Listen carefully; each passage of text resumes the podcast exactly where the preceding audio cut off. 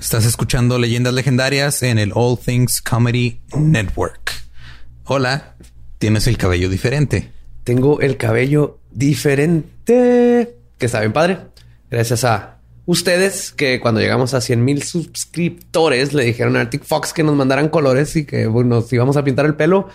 Y ustedes dicen, eh, y nosotros lo hacemos porque neta, muchísimas gracias por todo. Ahorita nomás soy yo. Sigue Eduardo. Fueron como ocho horas para el mío. Y falto yo. Va uno por uno. Pero en serio, esto es, esto es una señal de amor a todos ustedes y a todos. Es una promesa cumplida. Sí, promesa cumplida. porque no somos políticos, nosotros sí cumplimos lo que prometemos. Y como no somos políticos y somos comediantes y hacemos cosas de comedia, este 5 de febrero vamos a estar en el Teatro Metropolitan en la Ciudad de México, pues, haciendo comedia con otros podcasts. Sí, señores. Vamos a hacer cosas graciosas. Vamos a estar en el roast de La Hora Feliz y vamos a estar acompañados de eh, La Cotorriza. El Super Show está genial. Chispa, la banda. Eh, Alex Fernández. Y ya no me falta ninguno, ¿verdad? Creo que no. La Hora Feliz, La Cotorriza. Sí, sí, cierto. Faltaba uno, pero como que se fue a LB, ¿no? No, no sé a dónde se fueron. Pero... A algún lado. Ajá. Por ahí andan. Pero recuerden, boletos en Ticketmaster, 5 de febrero. Teatro Metropolitan.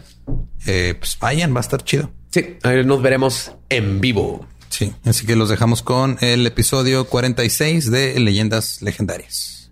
Bye.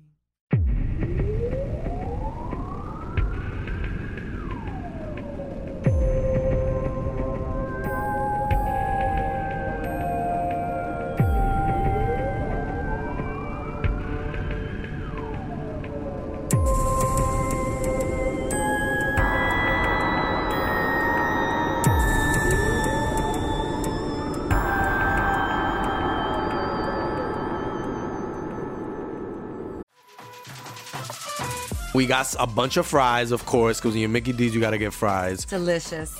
Frank wanted to stay and, and hang out in the McDonald's play place. Um, yeah, it was fun in there. Was, I was like, no, that's for kids, Frank. Then he what got stuck you on can't... the slide, and we were like, Frank, we got to get back to set. we got back in time, guys. We got back in time. Oh, yeah. McDonald's. Everyone has an order. Go get yours today. Ooh, ooh.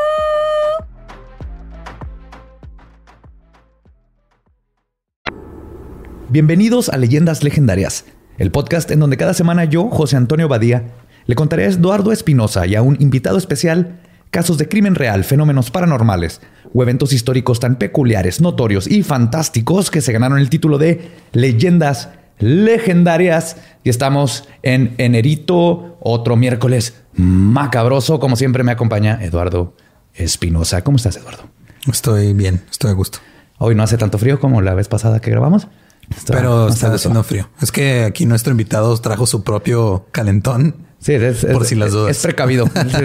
él sí es precavido. Hablando de nuestro invitado, ahorita en la silla embrujada, un buen amigo, Luis Cortés. ¿Cómo estás? Muy bien, muchas gracias. Un poco enfermo, pero ya traje todo mi kit para, para no contagiarlos. Este traje mis Kleenex, traje mi chamarra especial su chamarra de Pac-Man de Ghostbusters, la amo. y estoy listo para hacer este pedo. Y calentoncito abajo. ¡Oh, yeah! o sea, ya son preparativos de señor estos güeyes. Traje mi chamarra, mi bufanda, mis pantuflas. Me tomé un... un té, traigo un té de manzanilla. ¿Qué te, puedo decir? licuado con chai. Así funcionan estas cosas a la edad, ya a la edad no te permite no Mira, ya, ignorar la enfermedad como antes. Ya me los alcanzo. sí. o sea, les va. Albert Einstein descubrió que el tiempo y el espacio son una misma cosa y que además el tiempo es relativo. Si una persona viaja alrededor de la Tierra a la velocidad de la luz, lo que para él serían minutos podrían ser meses o años para los que estamos en la Tierra. Este experimento se ha hecho exitosamente con astronautas detectando diferencias temporales mínimas pero existentes. Pero ¿será posible viajar a cualquier tiempo de la existencia del universo o a otras realidades del mismo? Pues existen personas que aseveran que no solo es posible, sino que ellos lo han hecho. Hoy les voy a hablar de viajeros en el tiempo, también conocidos como crononautas. Vamos, a hablar de John Titor. Yes, John Titor. Ese es uno de los que vamos a hablar. ¿Conoces a John Titor? Sí, Me tocó ver así publicaciones de John Titor en internet cuando ¿Te tocó en vivo cuando estaba haciendo su...? No en vivo, un poco, poco tiempo después, pero... Pero estuviste presente cuando estaba todavía en el mero meollo. Tú, John Titor, nada. Yo estoy aquí para aprender.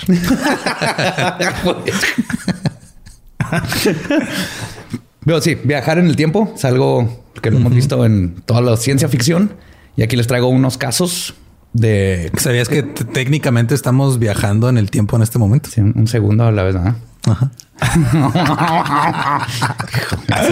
Te- tengo, tengo la... Es más, yo, yo tengo, yo tengo una máquina del tiempo en mi casa. Es mi cama. Me acuesto y despierto en el futuro siempre. Yo tengo como tres, se llaman tequila, vodka y whisky. Y el mezcal del otro día. Pinche mezcal. Tus 400 conejos que tú te chingaste como 60, yo también. yes. Pues una de las más famosas historias de un viajero en el tiempo sucedió el 29 de julio de 1998. Art Bell, el locutor de un famoso programa de radio en los Estados Unidos llamado Coast to Coast, que es de mis programas favoritos. No sé si lo han oído, es como la mano peluda, pero en Estados Unidos. Pero para rednecks conspiranoicos. Sí, es más de, más de conspiraciones y aliens y fantasmas. Sí, sí rednecks conspiranoico, exactamente. En el programa recibió un fax donde el remitente decía que tenía información pertinente acerca de la naturaleza de los viajes en el tiempo. En el fax, el individuo que se mantiene anónimo dice que se animó a mandar el fax cuando escuchó a varias personas que hablaron al programa para decir que habían viajado al futuro después del año 2500. Ok. Entonces este fue el- como el pretexto, así de, oye, has tenido gente que te habla que viajó después de 2500. Y le aclara que estas personas son charlatanes, ya que la tecnología para viajar en el tiempo se inventó en el año 2035 en CERN, que es la Organización Europea para la Investigación Nuclear. Sí, es el colisionador, el acelerador de partículas, el super collider, todo ese pedo. Ah, exactamente. Pero eh, bueno, es que empezamos con paradojas ya desde el primer párrafo. O sea, no importa en qué año se inventó el, via- el viajar en el tiempo. Es irrelevante. Ah, no, aquí va a ser relevante. Ya sabía que ibas a estar insoportable con este tema, porque es justo, eh, es así como... Right up your alley. Sí, sí, sí. Sí, Sí. Sí, es todo lo- totalmente vamos a hablar de estas cosas que me asustan como cuando mezclan números y letras. Eso no debería de ser. Así es como este, Mira, empiezan la velo con los romanos. Ese no es mi pedo. Yo digo cálculo y esas madres. Ah, ok. Meten números en casitas y le ponen X y eso. Ya sabía, pero estoy preparado, Eduardo. Estoy preparado, Espinosa, para todo lo que me avientes. Porque no nomás es Estás que- preparado porque ahora yo voy a ser como un chaparro Salazar. estar chingando.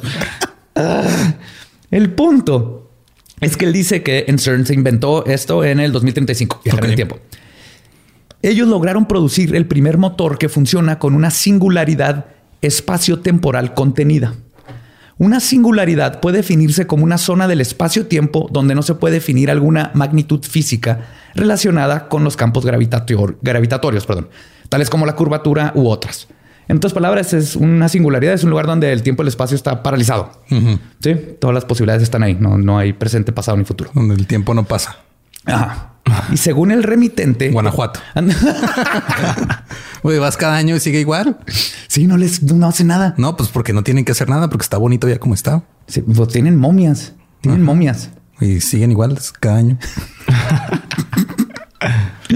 Según De el hecho, rem- el, el niño que te da el tour del Callejón del Beso tiene como 37 años dando el tour y tiene 37 años teniendo 6 años. se toma los, los líquidos de la momia, ¿no? Para mantenerse. Así es como lo mantienen. Según el remitente, el diseño de la máquina del tiempo consta en una máquina capaz de alterar la dirección y rotación de la singularidad, y así es posible viajar hacia adelante o hacia atrás en el tiempo. También se toma el tiempo de explicar varios de los matices que involucran viajar en el tiempo. Por ejemplo, menciona que el tiempo se puede ver como una serie de líneas interconectadas. Cuando viajas a tu pasado, viajas en la misma línea del tiempo. Pero en el momento en que apagas el motor de la singularidad, esa línea del tiempo se convierte en un universo alterno. Porque básicamente, originalmente no había un crononauta en esa línea del tiempo. O sea que puedes viajar a diferentes realidades hacia el futuro. Ajá, o al pasado, pero a la en hora. la misma línea del tiempo. Pero al momento que estás viajando ya te saliste de tu realidad porque en tu realidad no había un viajero en el tiempo. Ajá, pero ahora sí hay, y entonces pum, ya es otro, ya es un pasado donde sí hay un viaje en el tiempo. Ok. Ajá, ajá. Todo tiene sentido. ¿Ves? Todo va bien. Hasta ahorita no hay paradojas. Hasta ahorita no hay ¿Y en qué momento aparece el almanaque de deportes? No ochentero todo. Sí, es una referencia apropiada para esta mesa.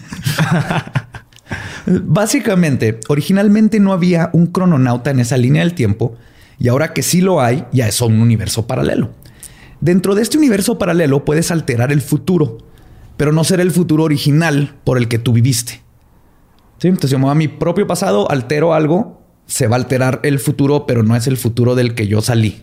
No, básicamente te fuiste como creas al, al regresar al pasado, creaste una copia y la copia es la que se está alterando. Exactamente. Todo vamos bien, ¿verdad? No, no, no nos hemos perdido. Menciona cómo los cambios, este, hasta donde él pudo darse cuenta, eran mínimos. Unos libros que no existían o modelos de carros que nunca se hicieron después de mover cosas. Y luego menciona que cuando intentaron viajar más lejos del año 1564, se percataron que no había nada, solo oscuridad y silencio. Y por eso la gente que había hablado a decir que había viajado más lejos de ese año están obviamente Del mintiendo. 2500. Ajá. Ok, porque en el 2564 ya no hay nada. No, no saben por qué. O sea, se iban. Ah, pues aquí explica, ¿no? Dice que cuando iban, es todo era como negro y sin sonido ni movimiento. O sea, algo pasó después de mil, del 2500. Ok. Entonces, por eso, obviamente, todos los güeyes que están hablando que decían que después Son del 2500. unos. Sí, si te topas a Me acabo de acordar de un chiste, creo que era de Louis C.K. que decía que como hombre blanco puedes viajar al pasado, al año que quieras y te van a tratar bien chingón.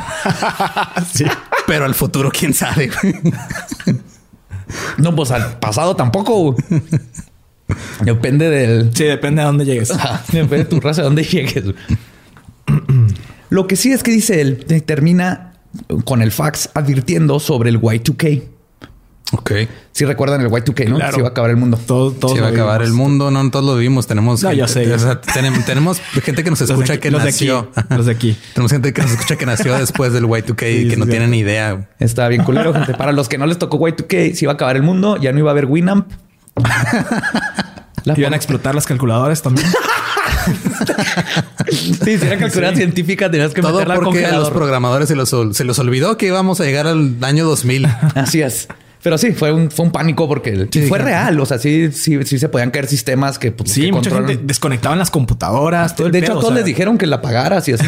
Sí, que no le tocara el cambio de fecha, porque cuando le tocara el cambio de fecha iba a, iba a joder se iba a todo. joder todo. Sí, el punto es que cuando llegara al 2000, como no tenían los... No estaba programado, la computadora no iba a saber qué hacer y se iba a congelar, ¿no? Sí, pero no, no estaban enterados de que la gran mayoría de los programadores no se basan en esos números para programar, güey. O sea, se basan en múltiplos de 8 y 64 y así. Mira, no voy a decir más porque ya me estás viendo con cara de qué verga estás hablando. No, no, está bien, yo sí quiero ser... Lo que pero sí me- la gran mayoría de los sistemas que estaban basados en Unix ya tenían, o sea, la fecha, la última fecha no iba a ser el 2000 y eran miles y miles Ajá, después. que de hecho ahorita vamos a llegar a Unix. Tiene que ver con toda esta historia. Pero sí, algo... el- el- en resumen, Y2K sí iba a acabar el mundo porque se iban a apagar las computadoras que controlan aviones, camiones, las bombas de agua. Tú ibas a perder tu pornografía, que era muy difícil tener en ese tiempo. Tardabas, te, to- te tomaba años tener tres fotos. Tu- tres tu fotos. Pamela Anderson que se tardaba un chingo en cargar. Y... Jenny McCarthy. Oh my God. Good times. Bueno, Good eso times. era antes, ¿no? Un 90 y, 90 y algo, 94. Ah, sí, ahí. ya 2000. Sí, 2000 ya estaba bastante. Ya, en ya. 2000 ya podías tener este el doble de, de velocidad de, de internet por teléfono. Ya nomás te toma una semana bajar a Carmen Electra. Podías tener Muchas este, referencias que tenemos, neta, no mames, güey. Un saludo, un saludo. de hecho, esto, o sea, eh, podríamos alegar que este episodio se está grabando en el pasado. con. Es un podcast sobre viajeros en el tiempo que en sí es un viaje en el tiempo. Definitivamente. Pues él habla de Y2K y dice que era, perdón, en una de sus teorías de que pudo haber salido mal este, algo con el Y2K y por eso en una de las líneas del tiempo dejó de existir lo del 2500, que todo eso lo derivó a esa línea del tiempo. Pero esa nomás era una teoría de él, no se sabe. Luego habla de que todo iba a pasar después del todo lo que iba a pasar después de la caída del mundo por Y2K, una bomba atómica lanzada por Irak, ley marcial por parte de los gobiernos y mucha gente muere con el colapso de todas las tecnologías del mundo. Pues en México sí hubo, no hubo ley marcial, pero hubo un marcial maciel y estuvo más culero. Ay, güey, pobre. Luego llegó un segundo fax de nuevo dirigido a Art Bell. Y en este, el remitente da más datos sobre su misión y su máquina del tiempo.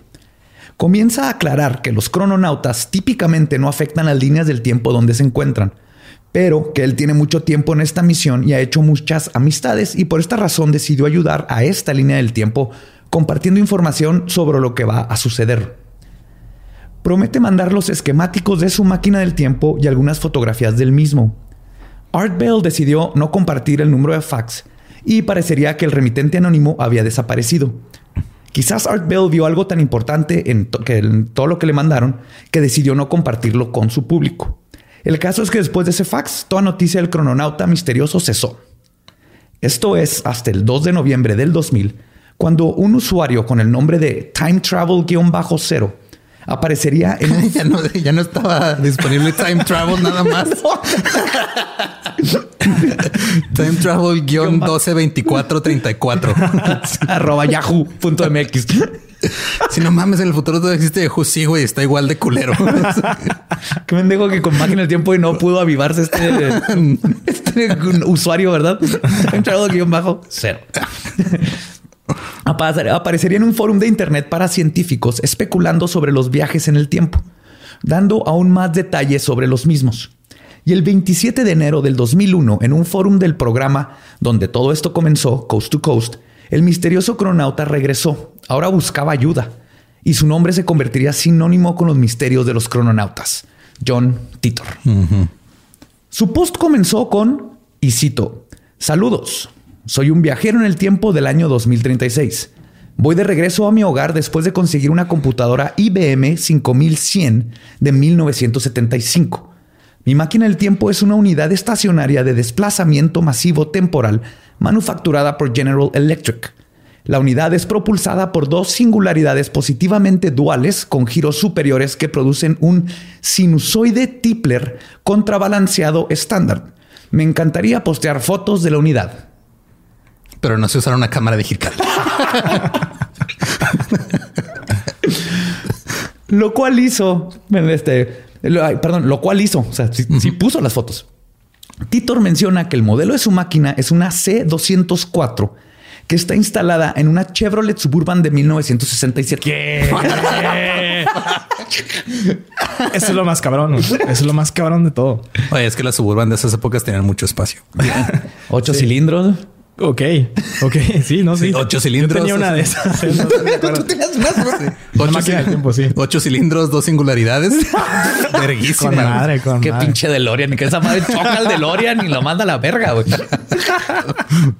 sí, es más práctico que un DeLorean, ¿no? En el DeLorean ni maletas cabían. No, no, no puedes llevarte nada. Es que también es para que no te lleves cosas al futuro o al pasado. Andes ahí desmadrando. Mira, imagínate si hubiera tenido este más espacio Doc. Ah, ajá. Marty. Marty en, en, en, el DeLorean. Si se hubiera cogido a su mamá. si hubiera tenido una Suburban, se lo hubiera llevado a la parte de atrás. atrás. Y sí se lo hubiera dado. Sí, es cierto. Las, o sea, las, los DeLoreans previenen el incesto intertemporal, güey. no pensaba en ese pequeño detalle, güey. Pues Titor, a parecer, tenía otras ideas. ¿De dónde era Titor? De 2036. sí, no, sí, sí, sí, pero de Ah, perdón, de, de, dónde, no de cuándo. Ah, ahorita dice de dónde nació y esas cosas. Pero además también mandó varias páginas del manual de usuario y los planos de su construcción. Todo esto está en línea. Lo ya, con la, ya con la Suburban. Sí, hay fotos de la Suburban, hay fotos de la máquina del tiempo, hay fotos de los esquemáticos. que pudo haber sido de Juárez o de Paso. Es como si... Con su sombrero Titor acá. sí, sí, sí. Traía atrás así un asador. A huevo. Haciendo carnes asadas temporales. Pues prosiguió a contestar varias de las preguntas sobre el funcionamiento de la misma y aclaró lo que se puede y no puede hacer al viajar en el tiempo. Y luego habló extensivamente sobre el por qué lo mandaron a buscar una IBM 5100. La razón por la que Titor necesitaba una computadora de este modelo específicamente es porque en el 2036 sucedería otro Y2K. Esta vez por el sistema operativo Unix. Ok, sí, es cuando se acaba la fecha de Unix. Y sin meterme en algo demasiado técnico, pero que estoy seguro que Espinosa lo va a hacer. Básicamente, todas las computadoras que usan Unix o un integral de 32 bits van a dejar de funcionar el martes 19 de enero del 2038. Esto es completamente real y se conoce como el Y2K 38. El detalle es que Titor explicó que la IBM 5100 tiene una funcionalidad que estaba escondida para el usuario, con la que puedes emular programas en BASIC, System 3 y APL para el sistema 370, con lo cual es posible depurar los programas, los problemas de programación de las máquinas de 32 bits y así prevenir el Y2K38. ¿Entendiste algo de eso? O sea, estoy, estoy, sorprendido que un güey del 2036 no, no, no contaba con que ahorita ya todos de 64 bits. O sea, ahorita ya tu pinche celular tiene más capacidad. Es que lo que, o sea, lo que significa los 32, 64 bits es cuántas, qué tan largos pueden ser las, los strings de, números. O sea, un bit, pues nada más le cabe un número, por así decirlo. Entonces se va es un pedo, no me acuerdo muy bien porque pues obviamente no terminé la carrera de sistemas computacionales. Eso te lo dicen ya antes de graduarte. Pero básicamente este, tienen ciertas limitaciones de, que, o sea, si es un número entero, puedes tener, este, dependiendo de cuántos bits tengas, puedes tener un número entero nada más de, de dos dígitos, de ocho dígitos. Entonces, de la manera en la que se guardan las fechas, en 32 bits nada más iban a llegar hasta el 2036. Ahorita en 64 bits no tenemos ese problema como desde hace 15, 20 años, güey, sino es que más. Ah, sí, no. Lo que, lo que explica Titor es que hay varias, varias tecnologías viejas que tienen ese sistema que todavía son necesarias. Pero sí, que no les hicieron el. O sea, nada más, John Titor nada más este, regresó a prevenir que se muriera toda la gente que está en el IMSS en el 2036, porque son las únicas que siguen usando máquinas de esas épocas. Mira, Espinosa, John Titor detuvo Y2K. ¿Por qué crees que no sucedió Y2K? Fue John Titor. Ok. John Makes sense. Makes sense. ¿Verdad? Makes sense. Porque tienes todavía tu pornografía de los noventas por John Titor. Porque es impresa. Imprime Sí te veo imprimiendo, tienes un álbum así. Nadie imprimía eso, nadie imprimía eso. Bueno, bueno, no sé. Hombre prevenido vale por dos. Sí. Pero lo curioso de esto es que todo es verdad. Uno de los ingenieros de la 5100, Bob Duke, comenzó, comentó que la razón por la que se mantuvo secreto este detalle era para evitar que las otras compañías lo copiaran. Entonces, este dato es interesante para corroborar la historia de Titor, o por lo menos para, en el caso de que todo sea una farsa, nos dice que tal vez era uno de los involucrados en el como de los ingenieros de todo lo de IBM y la creación de esta computadora, porque era algo muy específico. Ya en los 2000 se sabía un poquito más, pero casi nadie sabía de este dato. Entonces eso nos da más o menos una idea de quién podría ser John Titor. Además de todo esto, también comentó sobre varias predicciones. Una guerra mundial en el 2015 que mataría a 3 billones de personas una guerra civil que a él le tocó vivir durante su niñez en Florida, en los Estados Unidos. Obviamente era de Florida. Bueno, Florida, tiene. Florida es una guerra civil. Siempre. Siempre. Hombres contra lagartos. Lagartos contra lagartos. lagartos en cristal contra lagartos. contra zombies de cristal. contra zombies en sales de baño. ¿no? Sí, es cierto. De ahí es lo de bad salts y todo eso. Sí, ahí fue el zombie que le comió la cara al otro zombie. Porque los dos eran zombies. es Florida Man. Viejitos contra zombies en cristal. Viejitos contra zombies. También. Sí. Jugando golf. Mientras juegan golf. Mucha gente blanca. Eso, gente blanca o latinos. Es que Florida Man es, o sea, no, cuando lees una noticia de Florida Man, no es de que es un hombre diferente, no es, es un güey nada más. Él es el que está haciendo todo. Florida Man. Y si no me creen, vean Atlanta, temporada 2, episodio 4 o 3, no me acuerdo, uno de esos. Pues, estas profecías obviamente no se cumplieron, pero también hay que recordar que él venía de otra línea del tiempo. Pero sí dijo que, y cito, habrá una guerra con Irak. Se sorprenderán cuando descubran que era un invento lo de las bombas nucleares como pretexto para invadir. Esto lo dijo mucho antes del 11 de septiembre. Y que justamente las armas de destrucción masiva que tenía Hussein fue el pretexto de los Estados Unidos para invadir. Ajá, que nunca las encontraron. Nunca las encontraron. Entonces, o es muy bueno políticamente y asumió que esto iba a llegar a pasar, o viajó en el tiempo y John Tiro no salió, no salvó de Y2K. Ok. Y hablando de hashtag Tercera Guerra Mundial, porque ya ven que lo que está pasando, ¿verdad? También dijo que todas las guerras en el Medio Oriente que estaban por venir serían parte de, y cito, lo que viene, no la causa. O sea, van a seguir pasando una y otra vez. Además habló de que China iba a sentirse cómoda y poderosa y comenzar a expandirse, algo que ahora podría ser interpretado con lo que está sucediendo en Hong Kong y que estaba cerca de poner a un hombre en la órbita, algo que logró en octubre del 2003. Entonces, unas cosas se cumplieron, otras no.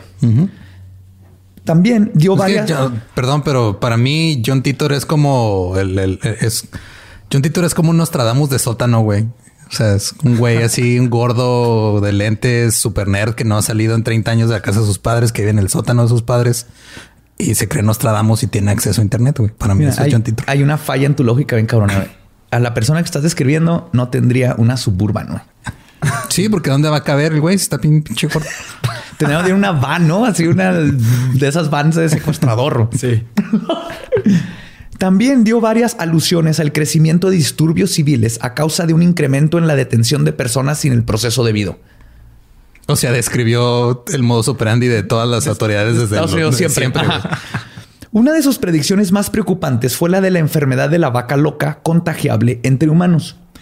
Algo que puede estar conectado con un estudio de la revista Scientific American que publicó el 7 de febre- febrero del 2019 sobre la evidencia de que el Alzheimer podría ser transmitido entre personas bajo ciertas circunstancias. Eso me da más miedo que todo lo de Twitter, pero ese es cierto. Que el Alzheimer sea sería la peor ETS del mundo. Sí, no, el parecer se contagia con los ojos. Hay gente que se les contagió, creo que les operan los ojos y luego se le contagiaba con lo del LASIK y eso, Ah, ok. con cataratas. Ajá. O sea, no cogiéndose a vacas. No, no te tienes que coger vacas. Es, es- es seguro cogerte vacas. No lo hagan, pero es seguro para el Alzheimer. No sé qué otra chingada te pueda. Oye, no, eh. Mu es mu. Por favor. Me encanta, estás aprendiendo un chorro, ¿verdad? A eso venías. Una de las últimas cosas que dijo Titor el 2 de febrero del 2001 fue la siguiente, y cito, cuando llegue el día de que mi eh, pre- predicción se haga realidad, sucederá o no. Si sucede, tu capacidad para juzgar tu entorno se verá afectado por tu aceptación de mí como un conocedor de todas las cosas. Si me equivoco, entonces todo lo que he dicho que posiblemente te haya hecho pensar en tu mundo de una manera diferente y te queda, y queda desacreditado de repente. Yo tampoco quiero eso, aunque tengo razones personales para estar aquí y hablar contigo. Lo máximo que puedo esperar es que tú reconozcas la posibilidad de viajar en el tiempo como una realidad y de esta forma puedas cambiar tu línea del mundo para bien o para mal, igual que yo. Ah, No. Nomás necesitas una suburban. No, pero o sea, sí hay también, digo, hay un argumento muy, muy este, muy simple que es, pues John Titor es humano, los humanos se equivocan y obviamente, pues no todo lo que iba a decir que iba a pasar pasó, ¿verdad? Claro. O sea, no, y si hay algo aquí que la neta se tiene que observar en todos los que los que dicen que viajan en el tiempo es con esto de, porque sabemos lo de que se hacen otros universos y diferentes líneas de tiempo, pues siempre, si no se cumplió es porque se cambiaron las cosas. Ah, exacto. O sea, siempre se Sí. van a defender con eso de que Ay, es que yo vengo de otro tiempo. Entonces no, no la tiene a todo. Si le atiné, entonces así a huevo. Entonces, en eso, por eso esto de los viajeros del tiempo sigue manteniéndose como algo muy misterioso, porque no hay forma de desacreditar a muchos, justo por ese, ese pequeño dato. Digo, de desacreditarlos de forma tangible, no nomás de decir es, es un pendejo que vive en el sótano de sus papás. ok.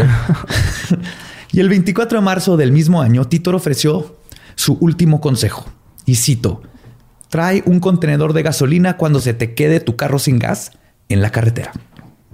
Y con eso, práctico. O sea, para el- Es un, o sea, en su es línea de- mejor consejo. este fue su mejor consejo. En su línea de tiempo no existía Tesla y los vehículos eléctricos. Se tuvo ¿Qué que al- a los 70 por un... O sea, el Cybertruck de Tesla no le que no cabía su máquina del tiempo ahí en esa madre poligonal.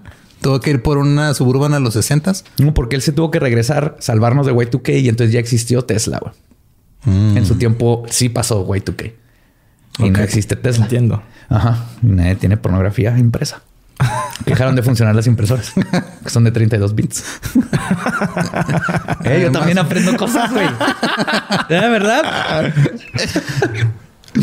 y después de eso, como lo había mencionado antes, regresó a su tiempo y no se ha vuelto a saber nada de él.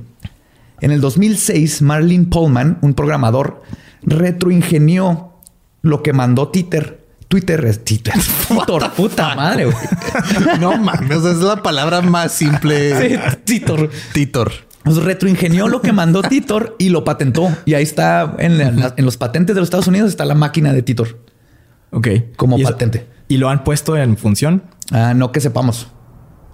Al menos que, pero luego ves a gente como Kanye West y dices, ah, quién sabe si le han echado a andar. Kanye West. Sí. Kanye West.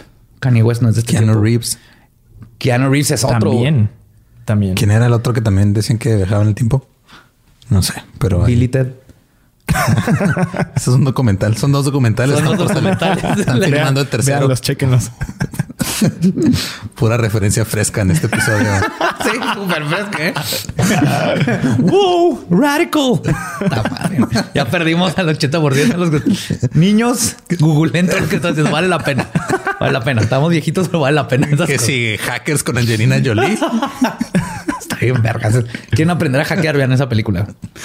Otro caso interesante de un crononauta es el de Andrew Basiago. Este les va a encantar.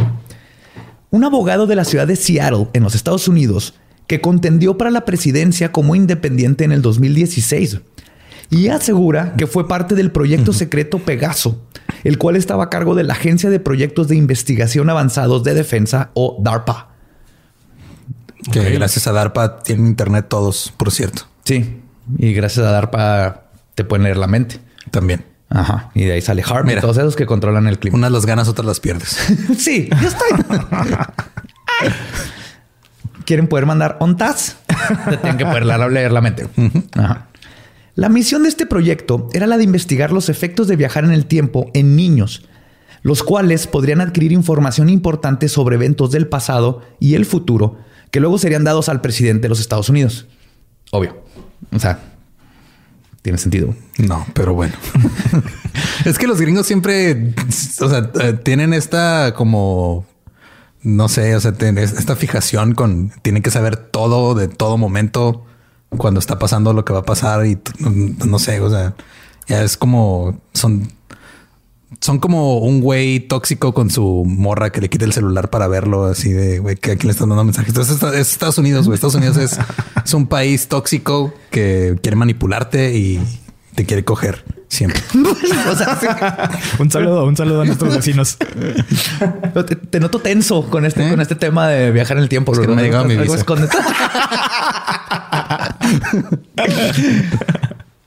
Este proyecto es un derivado directo del experimento de Filadelfia, donde en octubre de 1943 Pues ese fue donde le pusieron sida a Tom Hanks.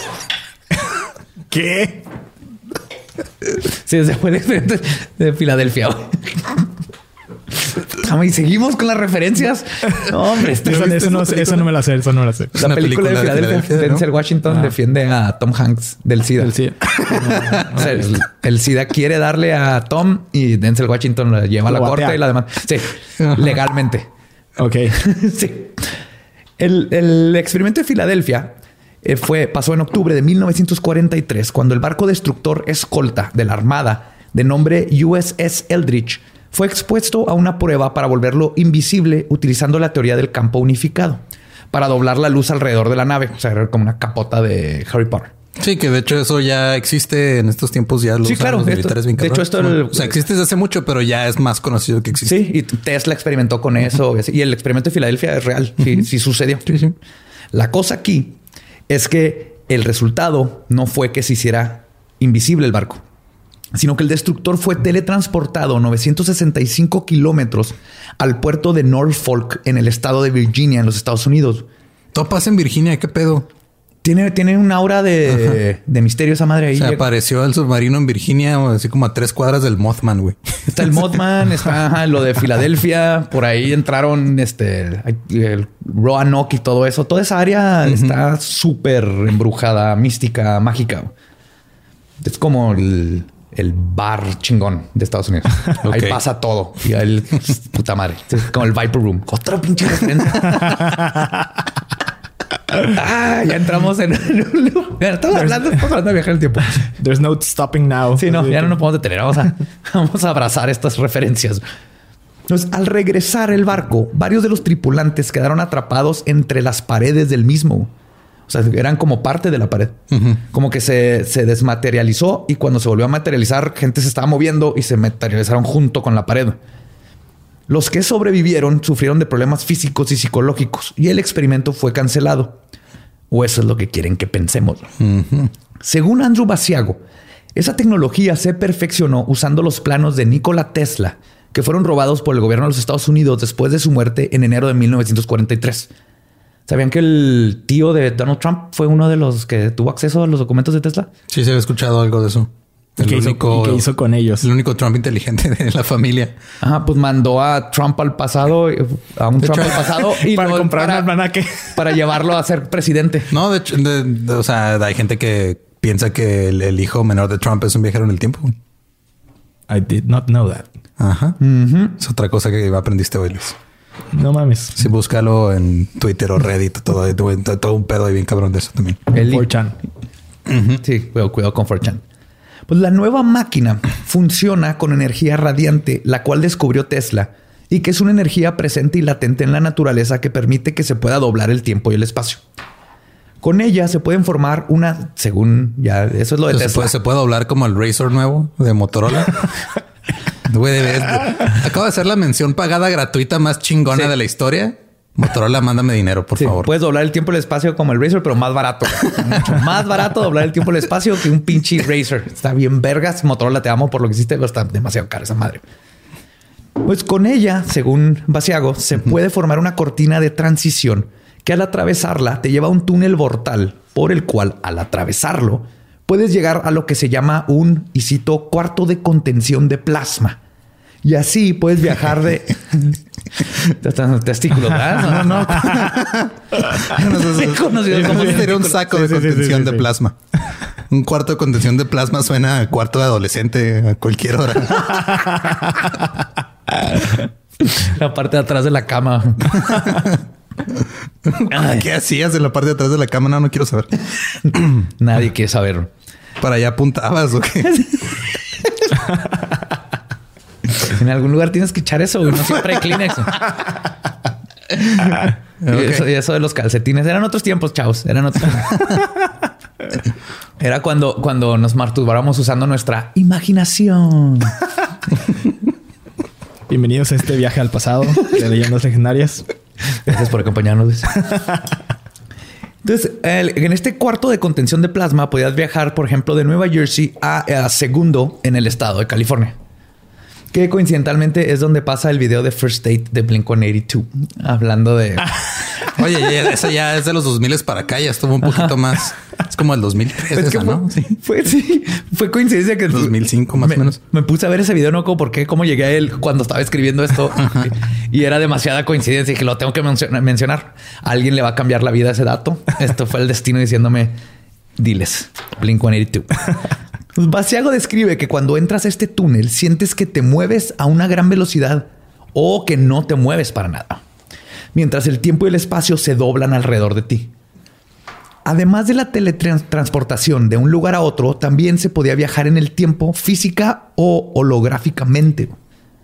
Uno de los viajes que hizo Basiago fue en 1971 y su destino fue Gettysburg, en los Estados Unidos, en 1863, para escuchar al presidente Lincoln hacer lo que es considerado como uno de los más grandes discursos de la historia de la humanidad. O sea, tú podías ingresar tu destino Sí. en el tiempo. En el tiempo, poner las coordenadas, poner todo. No mames. Está muy cabrón. Ajá. No mames, eso está. Sí, está muy cabrón. Algo que sí, que, que comenta O sea, Basiago. todavía no puedo hacer que el pinche Waze me lleve bien a donde quiero ir. güey. Estos güeyes. Este güey ya llegó. Ah, llévame a Gettysburg en el 63 a ver al, al, al ba- barbón del sombrerote decir four score and seven years ago. Así empezaba, ¿no? Sí, así. De hecho, él y también este Titor comentan que dentro de los cálculos Ajá. tienes que considerar el, la- la- el movimiento de la Tierra. Sí. Porque fluctúa en su órbita. Entonces que si tú le pones un lugar, pero la Tierra se movió poquito, depende del año. Porque nos vamos atrapado moviendo. en la pared del submarino. güey. Te puede pasar eso exactamente. Es peligroso. Damn. Entonces él va a ver a Lincoln. Y no solo eso, Basiago tiene como evidencia de este viaje en el tiempo una fotografía tomada en ese momento donde aparece un niño, ahí está la foto, la vamos a poner en los show notes, que asegura que es el mismo. El niño puede ser visto usando zapatos mucho más grandes que los que tendría un niño. Basiago explica esto porque dice que sus zapatos desaparecieron durante la teletransportación. Entonces tuvieron que dar unos zapatos ahí y eran de un señor porque no habían zapatos de niño y por eso traen unos zapatotes y si se ve un niño con unos zapatotes. Oh, oh, era el hijo de un payaso. oh, oh, la madre está de plasma, es un cholo y le te roba los tenis. es el precio que pagar. No te contaron eso en, en Volver al Futuro. Hey, ¿qué tal? Soy Lolo de Leyendas Legendarias y les quiero dejar un pequeño adelanto de nuestro nuevo podcast. Estás escuchando El Dolop, parte de All Things Comedy Network. Este es un podcast de historia americana en el que cada semana yo, Eduardo Espinosa, le contaré un suceso histórico americano a mi amigo José Antonio Badía, que no tiene idea de qué se va a... Ok, lo bueno es que, el tema. No, lo bueno es que nada más te trabas cuando lees, ¿verdad? Sí, sí, sí. No, no cuando voy a decir una línea que he dicho ya como cuatro o cinco veces.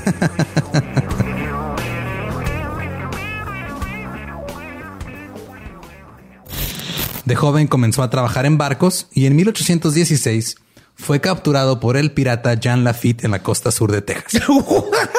Güey, ese será mi sueño. Ok, top uno, que me secuestren este, extraterrestres. Número dos, tiene que ser que me secuestren piratas. Estén pendientes y suscríbanse a El Dolop. Pues el niño puede ser visto ahí usando sus zapatos mucho más grandes que ellos.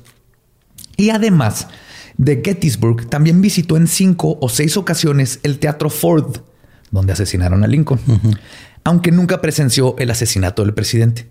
Cada vez que viajaba notaba pequeñas cosas que habían cambiado, igual que como lo menciona Titor. Y en dos ocasiones se topó con él mismo.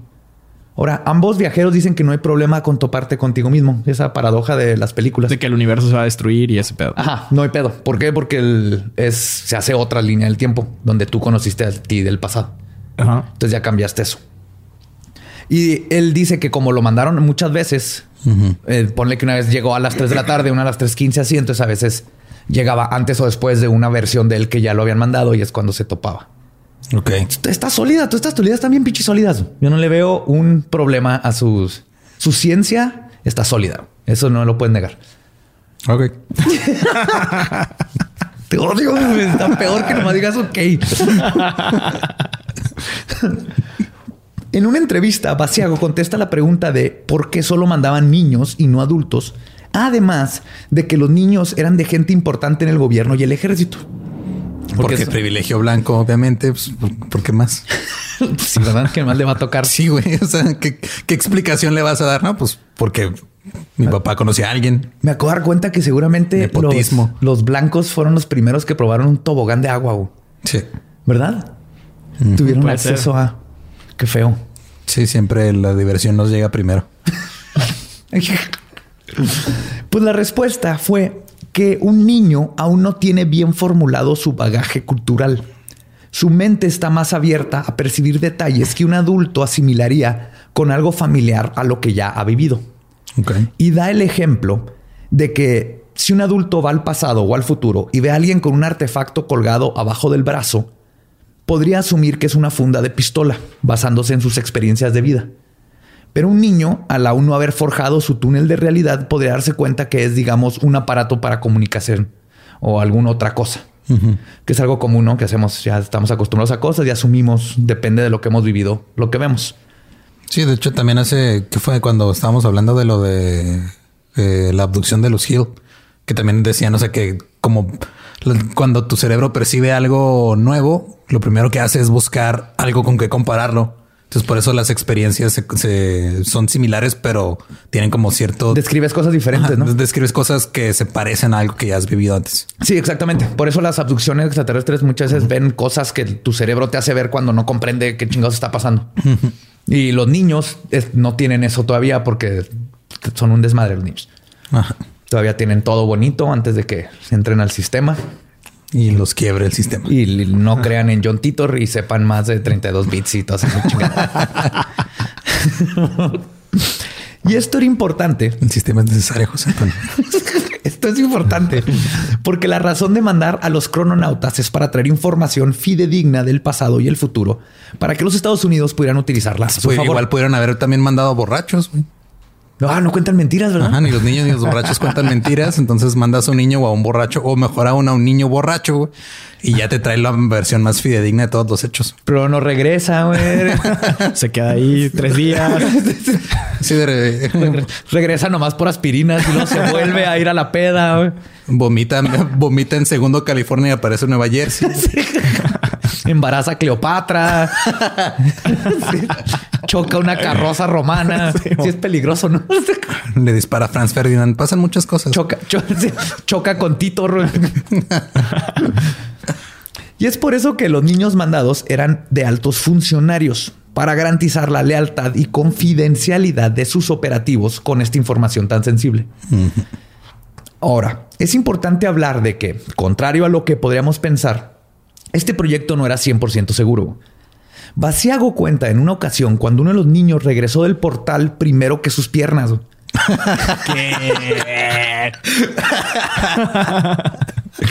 Sí. Esto está bien culero. ¿Tú crees? Básicamente salió del plasma nomás con sus muñoncitos, mientras sus piecitos se quedaron en el lugar original de su partida. Como que lo, lo pagaron antes de. Es como cuando te cierran la puerta de la cochera.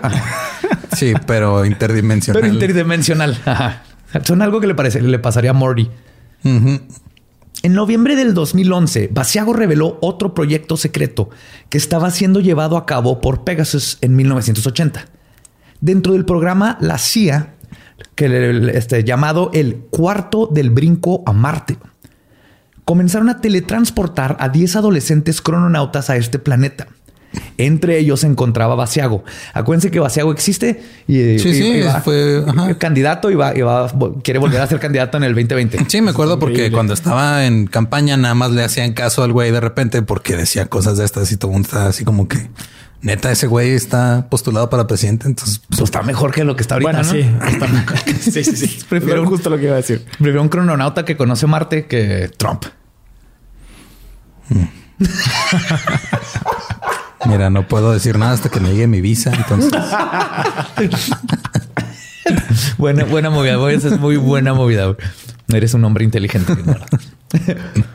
Pues eh, el, quieren, re- empezaron a teletransportar a 10 adolescentes a Marte. Entre ellos se encortaba Basiago y un joven de nombre Berry. Marte? A Marte, a al Marte, planeta sí. Marte. O sea, Ok. Vamos a teletransportar a 10 adolescentes a Marte. ¿Qué puede salir mal? vamos a mandar 10 sacos de hormonas en fuego a Marte, a otro planeta. Güey. A ver qué pasa. Van a ir- Digo, pues- va a tener el planeta de plasma, esa madre. Luz negra y brilla todo. Pues entre, entre ellos también se encontraba un joven del nombre Barry Soetero. ¿Ok? Acuérdense, Barry Soetero. El propósito de los brincos a Marte era la de establecer un régimen de defensa para proteger la Tierra de posibles amenazas del espacio. Space Force. Space Force. Y también por eso nunca nos han invadido. Todo esto tiene toda la lógica del mundo. Además de lograr que el gobierno de los Estados Unidos estableciera soberanía sobre el planeta rojo. Durante una ponencia con... Invadiendo territorios nomás por... Perdón. Este no Fueron puedo a hablar poner- todavía. No. Puedes hablar. Yo, yo hablo por ti. Todavía no Ok. aprendes. Vas, pones tu bandera y es tuyo. ok. Deberíamos de regresar esa, esa práctica de poner banderas. Y así puedes, este, por ejemplo, si estás casado, vas y lo, lo pones en el baño, en el otro y no va a funcionar. Si, No, si no. eres el hombre de la relación, no va a funcionar. no va a funcionar. No. No va a funcionar. No lo intenten. Pues durante una ponencia con MUFON, que es la red mutua de ovnis, Mutual UFO Network, con los que yo estuve cuando pasó lo del extraterrestre aquí en Juárez. Yay. Comentó lo siguiente sobre su viaje a Marte. Y cito. En un barranco al oeste del Home Plate, en el cráter Guasev en Marte, había una fosa común con varios cientos de cuerpos humanoides, tanto masculinos como femeninos, vestidos con ropas azules y uniformes que sugerían una reglamentación. Por lo tanto, exhortaría a una mentalidad abierta y objetiva. Es un concepto loco creer que no solo los terrícolas han sido abducidos hacia aquí, secuestrados y llevados a Marte, sino que podría haber niños esclavizados también. El hecho de que hubiera un barranco lleno de cuerpos, que podría haber sido un cementerio al aire libre, un lugar de sacrificio humano ritual o algún campo de exterminio de genocidio ha estado en el dominio público durante 10 años, pero creo que ha sido ignorado en gran medida porque es fácil creer en el factor de la risa cuando surgen este tipo de hechos. Y estoy de acuerdo con eso. Es que sí está cagado. Te mencioné. No mames. Es que eh, digo, yo me fui por el lado de ah, sí, había güeyes uniformados en Marte. Estos van a decir que Marte es comunista y por eso hay que invadirlo, ¿no? No, no, había otra especie Otra de... especie de humanoides allá tirados en un barranco. Ajá. Ok. Echados ahí. Era como una narcofosa espacial. ¿Y esta información quién la sacó? Vaciago. Damn. Y la CIA y, y todo el mundo sabe. Y la NASA. Nomás nosotros no sabemos. Allá ahorita técnicamente hasta Trump sabe de las fosas comunes en Marte. Lo No cual mames, ok. sí da miedo. Y si estas declaraciones se les hacen un poco difícil de creer, digamos absurdas, déjenles cuento que todo lo que ha desclasificado ha sido corroborado por tres denunciantes de la conspiración marciana, entre ellos la bisnieta del expresidente Dwight D. Eisenhower, Laura Magdalene Eisenhower. Y eso no es todo. Mencioné a su compañero de brincos, Barry Sootero, con el cual llegó a hacer varias misiones juntos. Pues ustedes lo conocen mejor a este crononauta con su nuevo nombre, Barack Obama. ¿Qué? No estoy mamando. Barry resultó ser Barack Obama. Barack Obama ha viajado a Marte. Ok. Ahí estuvo. Barack está consciente de las fosas comunes en Marte. Ya esto, ya más que leyendas legendarias, ya es Ancient Aliens. güey. Ya es- Pero un caso ahora sí intrigante e incluso para mí personalmente bastante convincente de un viajero en el tiempo es el de Paul Amadeus Dianek y su diario escrito en los 20 en los 1920 no en, No, en estos no en 20s. estos 20 esto se va a poner confuso para todas las historias que pasan en los 20 Parte de lo que hace esta historia convincente es que para empezar Paul nunca tuvo como propósito que se conociera su historia. Dienak era un profesor suizo-austriaco nacido en un suburbio de Zúrich y vivió su adolescencia en un pueblo cerca de la gran ciudad suiza. Más tarde siguió estudios humanitarios con una fuerte inclinación a la historia de las culturas y la filología clásica. Ah, Su padre era un suizo de habla alemana y su madre era austriaca de Salzburgo. Dianek viajó, viajó a, a Grecia en otoño de 1922, después de haberse recuperado de un coma de un año causado por una enfermedad grave, con la esperanza de que el clima templado mejoraría su condición.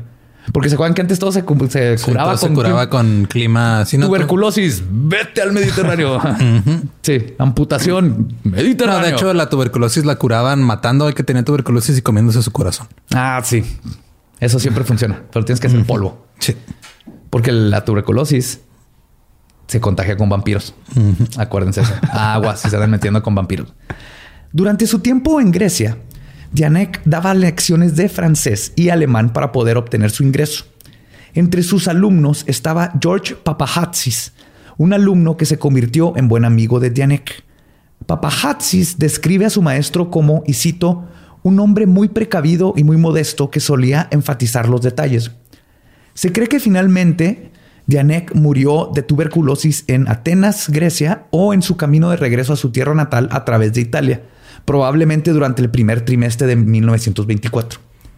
Pero antes de morir, le dio a Papahatsis parte de su vida, su alma, un diario.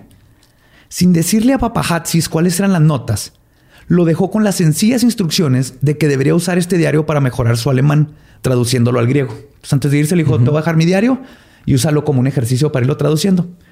George Papahatsis, quien se convirtió en un hombre de gran renombre en Grecia, que es otro dato que, el- o sea, las dos personas involucradas aquí, las primordiales, son gente seria, normal. Ahorita van a ver. O sea, eh, Papahatsis eh, se hizo en rector de la Universidad de Panteón e incluso miembro del Consejo del Estado.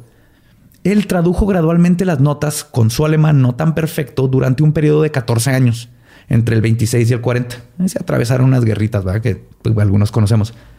Principalmente en su tiempo libre y vacaciones de verano. Inicialmente creía que Dianek había escrito una novela, pero a medida que avanzaban las traducciones, pronto se dio cuenta de que las notas eran en realidad su diario y sus vivencias en las cuales describe algo inverosímil, que había viajado al futuro. Ahora, se cree que Dianek padeció encefalitis letárgica, que es una extraña enfermedad neurológica que desarrolla una respuesta del sistema inmune en las neuronas sobrecargadas. En casos agudos, los pacientes pueden entrar en un estado comatoso, no más porque sí. o sea, traes el cerebro inflamado y te entras en coma de la nada. Sí, se inflama de la nada porque reacciona con tus propios anticuerpos. Ok. En el caso de Dianek, la primera vez que cayó en un sueño letárgico fue por 15 minutos. La segunda vez fue por un año, que es cuando estuvo en coma. Durante este año, mientras se encontraba en coma en un hospital en Ginebra, su diario, diario perdón, narra que su conciencia se despertó en el cuerpo de otra persona. Su nombre era Andrés Northman, que vivía en el año 39006 de la era común. Dianek describe todo, perdón, por si alguien era común, es como después de Cristo. Pero ya le voy a decir era común. La era común. Ajá. Y antes de la era común y después de la era común. Sí, era común. Dianek describe que ahí te va aparte. Si Dianek es el de de veras, John Titor no vale madre. Ok. Porque él sí llegó al 3906. Dianek describe todo lo que experimentó sobre el medio ambiente y las personas del año 3906. De acuerdo con la mentalidad y el conocimiento limitado de un hombre del siglo XX que afirmó en sus escritos que no fue una tarea fácil para él. Cuenta que había muchas cosas que no entendió acerca de lo que vio, ni estaba familiarizado con todos los términos tecnología. Llegó y dijo, ¿qué? ¿Los gays y los negros tienen derechos? ¿Qué es esto? Regrésenme a mi época. Es un grapulpo. ¿Y por qué me lo tengo que poner entre los huevos? ok, no me tienen que explicar. Se siente bien, vergas. No sé qué está pasando. Denme otro. en sus memorias afirma que las personas del futuro inmediatamente reconocieron que el cuerpo era de Andreas, pero su conciencia no. Era como algo normal. O sea, dijeron, ah, es algo que puede pasar. Además, entendieron perfectamente su peculiar situación médica, que llamaron, y cito, deslizamiento consciente, que es básicamente se va la conciencia, ¿no? Y le contaron a Dienak tantas cosas como pudieron en relación con los acontecimientos históricos que tuvieron lugar entre el siglo XXI y 39. Entonces, lo único que no le contestaron. Sí. Lo único que no le contestaron fue la historia exacta del siglo XX. En caso de que la conciencia de Dienak volviera a su cuerpo, como lo hizo, creían que sería peligroso hacerle saber su futuro inmediato y el futuro para evitar que perturbara o alterara el cambio de la historia con su vida. Entre las predicciones de Dienak, comenta que entre los años 2000 al 2300, la humanidad va a estar afligida por problemas como sobrepoblación, la destrucción del medio ambiente, inequidad económica, hambrunas y guerras. Y bullying en Twitter. le faltó. Y Twitter. Y una madre que se llama TikTok, que no sé cómo funciona porque ya tengo más de 22. y menciona que la mayoría de estos problemas son debidos a fallas con el sistema monetario. Tin, tin, tin, tin, tin. Él está mm, muy acertado. son los 20, pero está muy acertado. En los 20 no estaban pensando en, el, en la ecología sé si es un dato. no, ni, en la economía. Pregúntale al 29. sí. Entonces, es el como que aparte es muy sutil lo, lo, lo que menciona y muy acertado. También menciona que la mayoría de estos problemas, perdón, eran el sistema monetario y que para el 2204 habrá una colonización a gran escala en Marte por por lo menos 20 millones de personas. Pero a solo 60 años de la fundación de la colonia, un desastre natural la destruye y la raza humana nunca más vuelve a buscar poblar el planeta rojo. En el 2309 se da el comienzo de la nueva época. Una guerra devasta el planeta y se pierden millones de vidas y desaparecen civilizaciones enteras. Cien años después se crea el Parlamento Global del planeta Tierra para intentar reconstruir a la humanidad con lo que quedó. A lo largo de toda esta agitación, las personas en el planeta aún sufrirán una especie de malestar espiritual que es algo que le hablaron mucho. O sea, aparte de todo lo que estaba pasando económicamente y con la ecología y todo eso, la gente espiritualmente está como retrasada. Se llama ansiedad. pues se habla de cómo eso trae ansiedad y trae depresión y trae todas estas cosas, porque nos falta, y por espiritualidad no se trata tanto de Dios, sino como que no tenemos esta conexión espiritual con, con el entorno. Pero todo esto cambia cuando ciertas personas comienzan a avanzar hacia la siguiente etapa de la evolución humana en el año 3382. Esta evolución se refiere a que los seres humanos comienzan a desarrollar la habilidad que ellos llamaban conocimientos directos. Y le salieron pulgares a sus pulgares. y la nueva era de los seres humanos comenzará con equidad completa y paz en el planeta. Ahora es curioso esto porque maneja esto de conocimiento directo.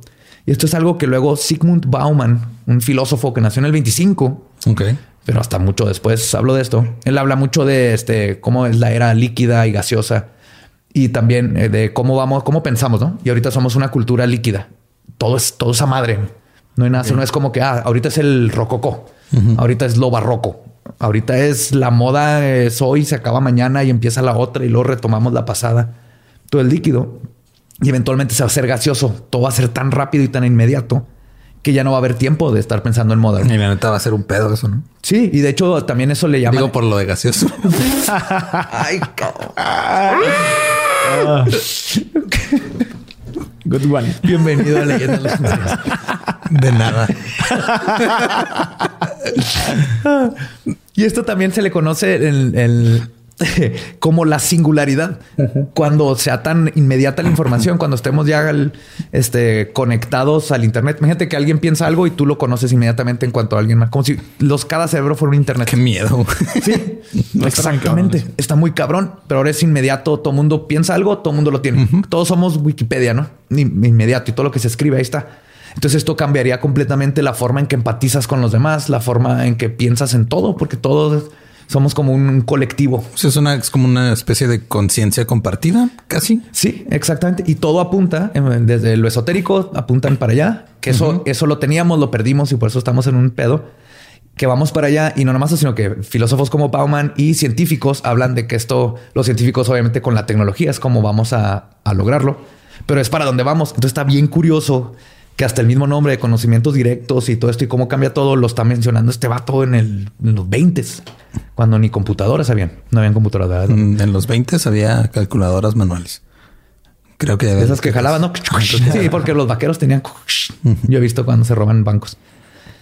Pues eso, eso te hace cómplice, por cierto.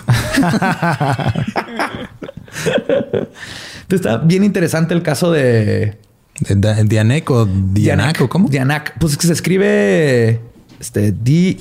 ¿Dónde está? Ah, yo lo pronuncio Dianek y así se escribe Dianac. Dianac. Ah, ajá. Pero asumo que los, los, alemanes no hacen ch. Entonces por eso lo pronuncio Dianac. Dianac. Dianac. Dianac. Entonces, ahora, esos son tres casos de viajeros en el tiempo o crononautas. Pero hay otro fenómeno menos conocido, pero más común, que se conoce como desliz temporal o salto en el tiempo, que es un fenómeno paranormal en el que una persona o grupo de personas viaja en el tiempo y aparece en una realidad alternativa a la nuestra a través de un medio desconocido. En otras palabras, vas caminando y de repente estás en Juárez de 1825. Tonayán. Y dura un ratito. ah, esto nos ha pasado. o sea, viernes. Los, 60 conejos de hace un mes. Sí, pero esto es súper común. Hay lugares en el, le ha pasado a mucha gente y el, lo, todavía ahorita siguen casos de mucha gente que hay lugares específicos donde pasa esto y hay veces que parece que es al azar. Ok. Entonces, uno de los casos más conocidos y el de los primeros en ser documentados fue el de Charlotte Ann Moberly y Eleanor Jourdain, directora y subdirectoras de la Facultad de St. Hugh en la Universidad de Oxford, en Inglaterra. O sea, sí, cosas prestigiosas. Sí. En el verano de 1901, mientras visitaban el Palacio de Versalles, se perdieron y caminaron por un callejón. De repente se, tomaron, se toparon con unos jardineros quienes les dijeron que continuaran por ese camino y que iban a llegar a su destino, a medida de que continuaban por el camino, se empezaron a dar cuenta de algo muy extraño. Y cito, dicen que todo de repente parecía antinatural, algo desagradable. Incluso los árboles detrás del edificio parecían haberse vuelto planos y sin vida, como una madera trabajada en tapices. No hubo efectos de luz y sombra, y ningún viento agitó los árboles. Algo, algo estaba raro inmediatamente.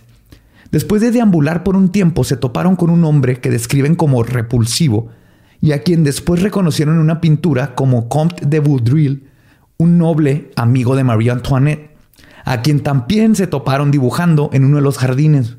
The fuck? Se fueron a. Se fueron a Versalles en, tiempos de antes de la revolución. Lo curioso es que ellas, pues, obviamente vieron y así, ya hasta después supieron que todo estuvo no, raro. No hay una posibilidad de que hayan de repente entrado a un set de una película. Están grabando en locación.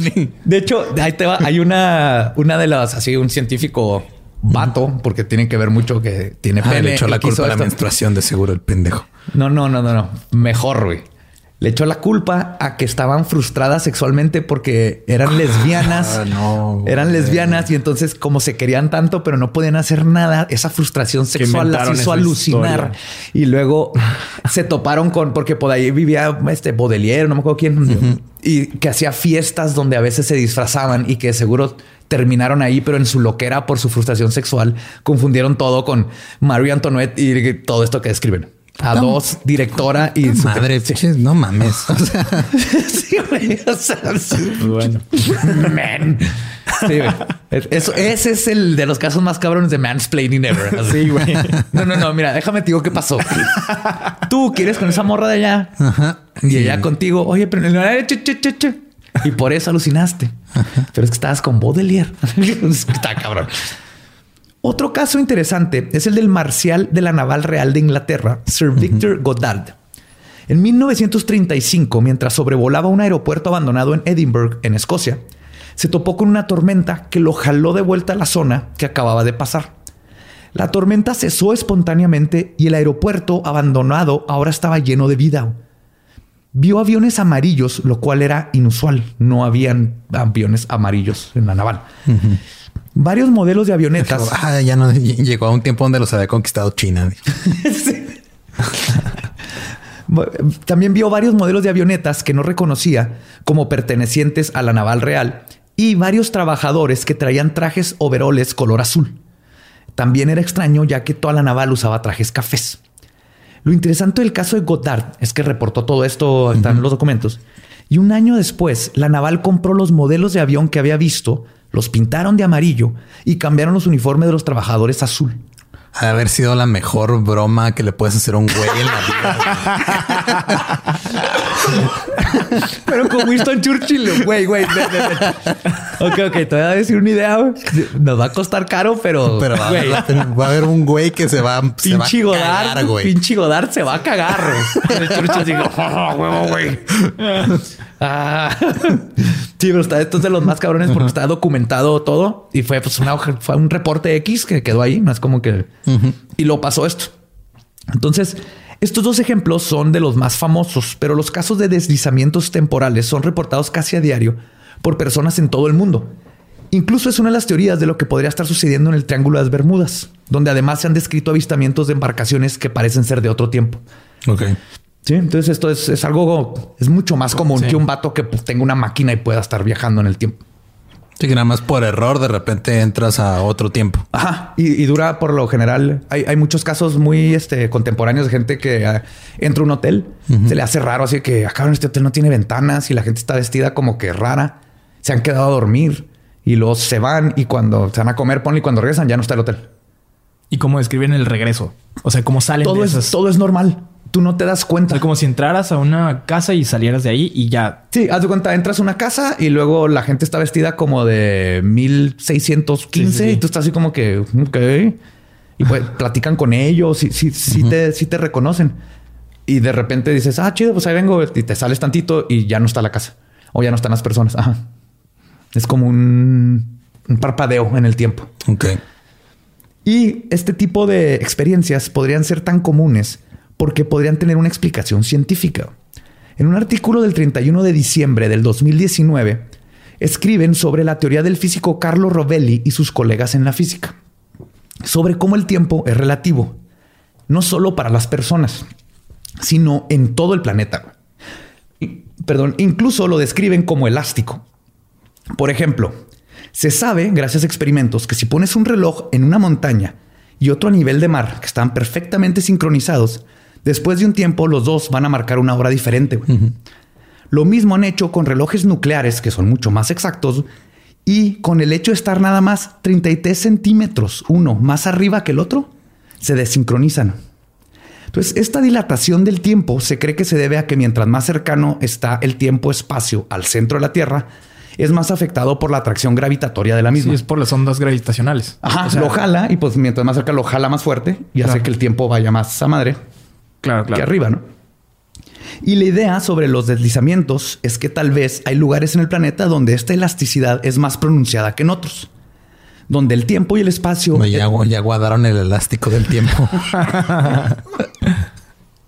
son Haynes, el, el- el tiempo-espacio es el marca hoyito. Haynes. El, el hoyito y ya se...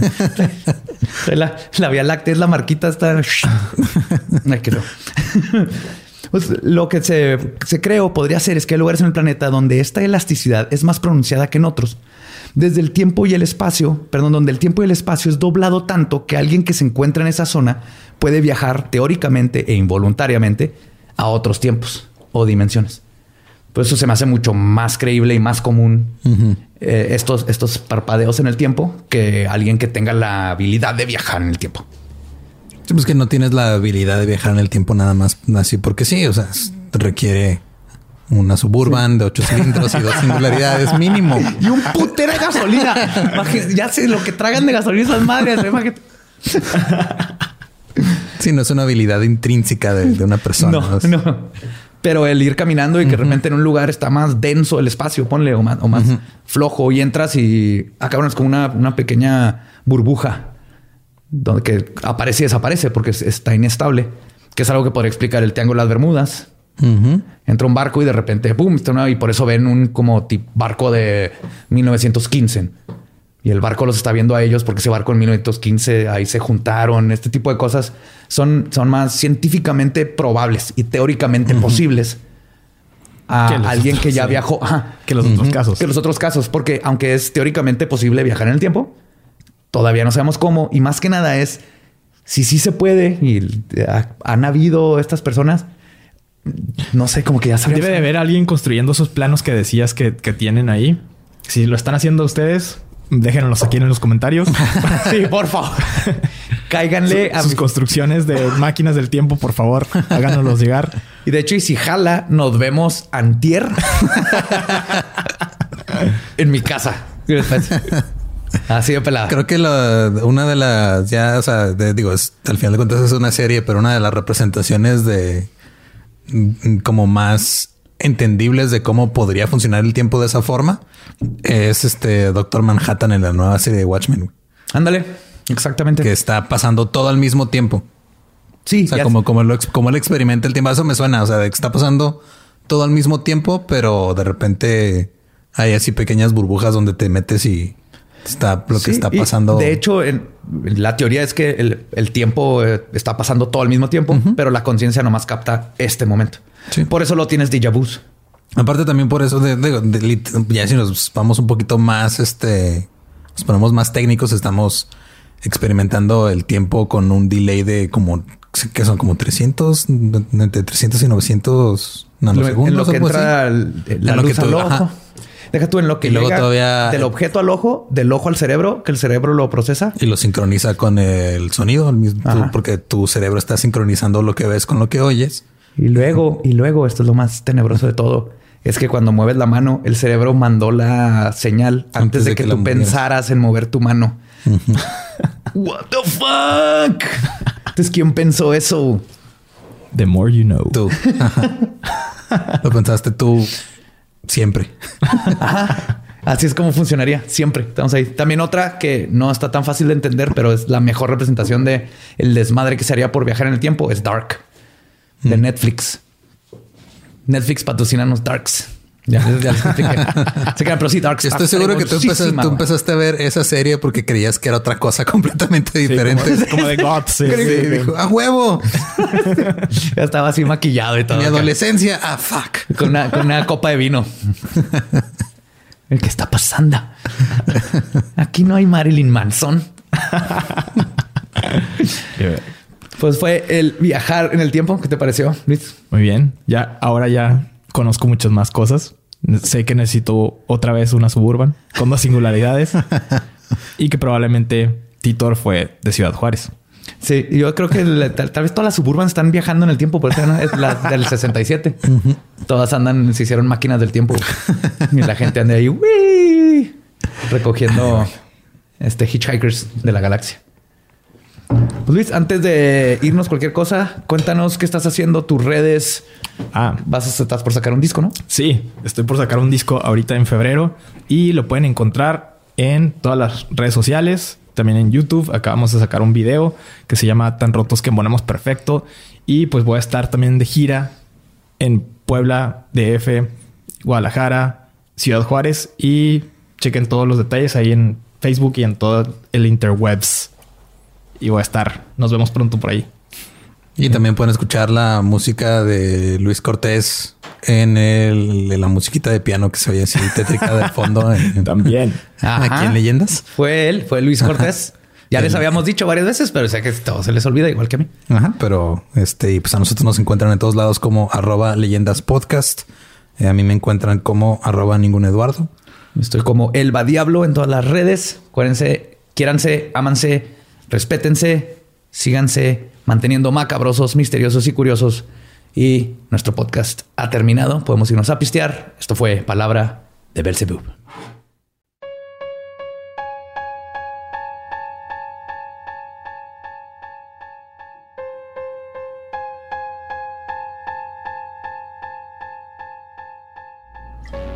Hey, pues ese fue el final de este episodio de Leyendas Legendarias, pero ¿qué creen? Les tenemos una sorpresa. Nos hemos dado cuenta de que hay muchas historias que pasan en las noticias y hay un déficit de atenderlas inmediatamente. Un déficit de cobertura. Ajá, así es. Sí. Historias que son para leyendas legendarias, pero que no van a poder ser capturadas en una hora de episodio y que son temporales. Tenemos que atenderlas ahorita y eso es justamente lo que vamos a hacer. Vamos a empezar a hacer este tipo de cositas para ustedes. Sí, de hecho hay muchos artículos o cosas que nos comparten que son cosas que están ahorita apenas pasando o que están como en desarrollo que no todavía no podemos darles tiempo en un episodio.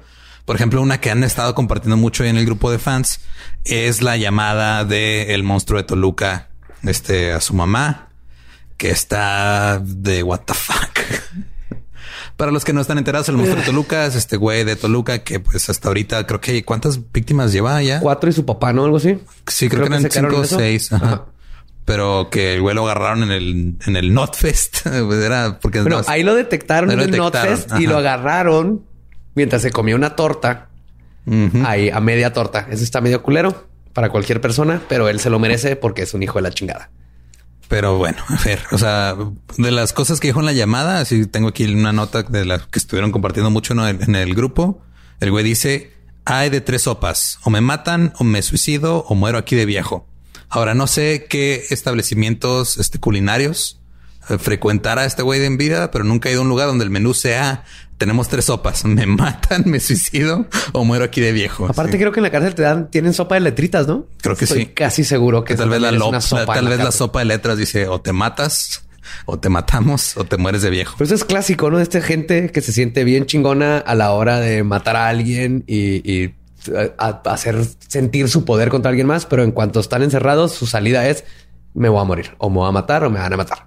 No, ni siquiera tienen como que los huevos para pues ya me atraparon y ahora voy a condenar, a purgar mi condena, ¿no? Por sí, fue como el hice. como Bonin que le echó la culpa a la sociedad por lo que hizo. Exactamente, y O sea, los están todos enojados y tristes. Nah. en la llamada fue donde dijo lo del papá, ¿no? Que dijo, sí, yo maté a mi papá. O sea, le dijo a su mamá, sí, maté a mi papá. Pero aparte le dijo, o sea, mató a la cuñada de la mamá también, güey. Sí, aparte. Sí, mató. Y si yo maté a la hermana de tu novio, yo también entiendo si no me quieren ver. O sea, ¿qué pedo con esa lógica, güey? O sea, una cosa es, ok, ¿sabes qué, güey? Yo sé que el otro día en la party que hicimos en tu casa, vomité tu baño. Yo entiendo si no me quieres ver. No es lo mismo. Oye, mamá, creo que maté a tu novio. Entiendo si no me quieres ver. No entiendo la lógica de esta gente, güey. No, no es sé. que no tiene lógica, es el problema con estas personas. Pero a mí lo que me saca de pedo bien cabrón, específicamente este caso, es el dato de que ama y adora a sus perros. Sí. Sí, Lo fue lo cual que es dijo. que contrario digo, totalmente Si mis a- mascotas están chidas, por mí, o sea, por mí que sea lo que sea. O sea, si mis Sí. mascotas están bien. Desde que lo estaban buscando, él estaba cuidando a sus mascotas. Creo que mandaba mensajes donde decía que mis mascotas, estén bien y que no le hagan a mis mascotas. Eso es muy curioso en un sociópata y psicópata como él, que sí tenga empatía a sus animales, pero cero empatía hacia las personas. Como que su lista de prioridades está muy, muy, muy torcida. A mí lo que sí me rompió bien cabrón el corazón fue lo que le dice la mamá, güey. Que le dice, yo también te quiero mucho, yo siempre te he querido, te voy a querer siempre y lo he dicho, a mí no me importa lo que haya pasado, yo siempre te voy a querer, eres mi hijo y te voy a querer. Me rompe el corazón porque es la, o sea, entiendes el amor de madre y la impotencia de, pues, ¿qué puedo hacer yo? O sea, pero también la parte donde dice, este, no me importa lo que haya pasado, también es de señora, no mames. o sea, No, claro, aquí eh, lo que le faltó a la mamá es te voy a querer siempre, es mi hijo, pero vete a la verga y te vas a quedar en la cárcel porque tienes, tienes que ser responsable de los actos que hiciste. Tú siempre te voy a amar, pero eres un asesino y te tienen que castigar. Sí. Creo que a la- a cualquier mamá responsable puede decir eso. Así en mis ojos siempre serás mi hijo, pero también serás el asesino que hizo estas este, cosas barbáricas y asquerosas. Y pues ni modo, vas a estar en la cárcel. Tal vez te mande pastel en tu cumpleaños en la cárcel. pero, es vas a donde bien culero porque es lo que te mereces. Sí, sí, pero es muy común de como que la mamá mexicana ese, ay, mijo, ahí están defendiendo asesinos y sicarios Sí. y Ay, todo. mijo, no, que no te metan a la cárcel. Mira, mejor este que te dejan aquí en la casa y te un cuartito en el patio y, y le ponemos barrotes, no hay pedo. y yo te llevo tu sopita de letras y, y tu agua sí. con canela. tu agua con agua canela. caliente con canela. Hijos de Ay, su puta madre. En fin, este, esa es como lo, es el- lo que más nos han compartido esta semana de en cuestiones de crimen real o cosas paranormales. Y esta es la nueva sección que vamos a estar haciendo cuando se acabe el podcast.